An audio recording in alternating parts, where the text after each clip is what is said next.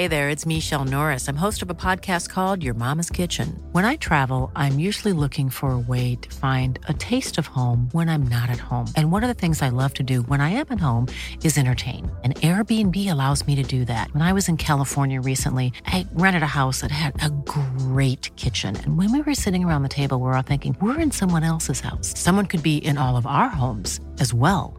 If you have a home, but you're not always at home, you have an Airbnb.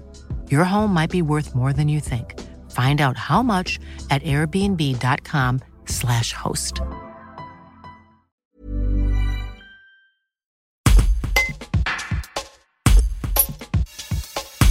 La ville d'Aix-les-Bains vient d'équiper tous ses établissements éducatifs, du primaire au lycée, d'un boîtier d'alarme qui permet d'alerter la police municipale et nationale de manière instantanée en cas d'agression dans une école ou lors d'une sortie scolaire.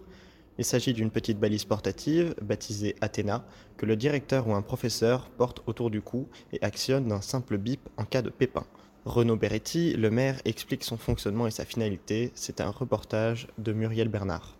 C'est un dispositif de sécurité qui consiste en une petite balise qui tient dans la main, qui s'appelle MyKeeper, donc euh, mon gardien, que nous avons euh, acheté et remise à l'ensemble des responsables des écoles publiques et privées, collèges et lycées d'Aix-les-Bains, mais aussi les crèches, partout où il y a des enfants, des jeunes et des professionnels qui les encadrent. Une petite balise donc à porter sur soi.